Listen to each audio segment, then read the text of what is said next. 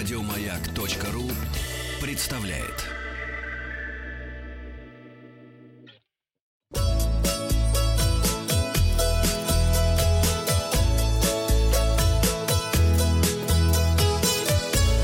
Роза ветров.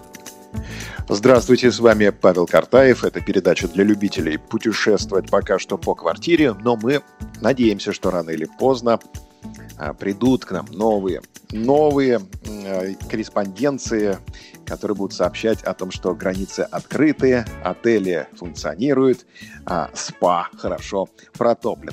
Мысленно мы проникли в Центральный музей революции СССР, который сейчас называется Государственным центральным музеем современной истории России. Он располагается на Тверской 21. Это было вчера, в день радио. Неспроста я загадал эту картину. Задание оказалось очень сложным. Напомню, что это картина 1924 года, хорошо знакома филокартистам, людям, которые собирают почтовые открытки, по репродукции на почтовой карточке 89 года. Мы увидели двух мальчиков. Тот, что в галстуке читает журнал «Веселые картинки», другой наклонился к блюдцу, а на нем головные телефоны. Ребята пьют чай за столиком, на котором стоит самовар. Что мы увидели не так? Во-первых, мы спросили, на самом деле самовара нет, ответило 10% наших слушателей. Это неправильный ответ.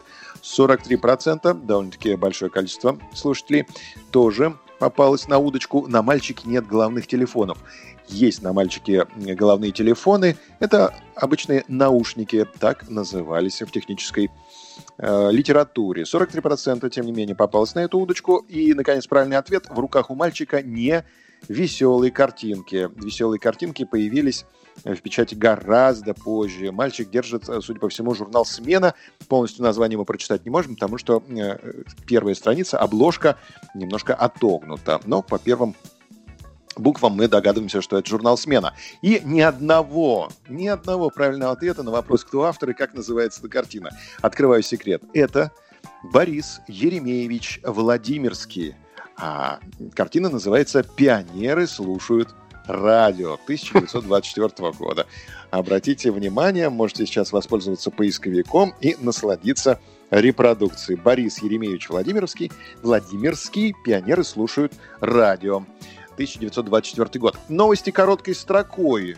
Зарина Дагузова, глава Ростуризма, заявила, что внутренний туризм может стать одним из основных драйверов восстановления экономик регионов, то есть мотором может стать для восстановления экономической ситуации в регионах.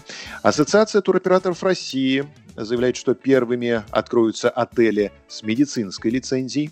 А вот глава Крыма поставил под сомнение курортный сезон 2020 года. Но надежды все-таки есть. А вот Евросоюз разрабатывает туристические коридоры для возобновления туризма летом. Туристический сезон на Майорке может возобновиться в августе, а в Греции смотрят на все более оптимистично, рассчитывают открыть турсезон с 1 июля.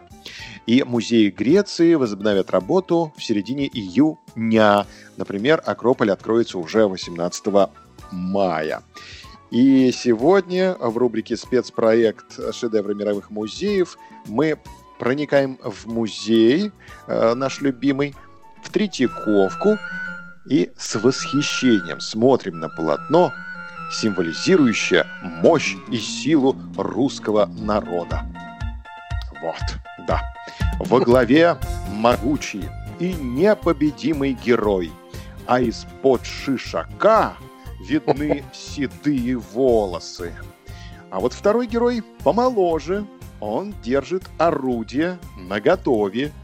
И, наконец, третий, самый молодой. У него нет усы и бороды, усов и бороды, а в руке у него лук и чеснок. Зоркие глаза героев пристально высматривают врага и следят за тем, чтобы народ был в безопасности. Что же мы увидели неправильно? На самом деле усы и борода есть у всех. На самом деле чеснок остался на грядке – или на самом деле из-под шишака видны рыжие волосы? Как называется картина «Кто автор?» Результаты опроса посмотрим во вторник, 12 мая. Подписывайтесь на подкаст «Роза ветров», а на сегодня у меня все.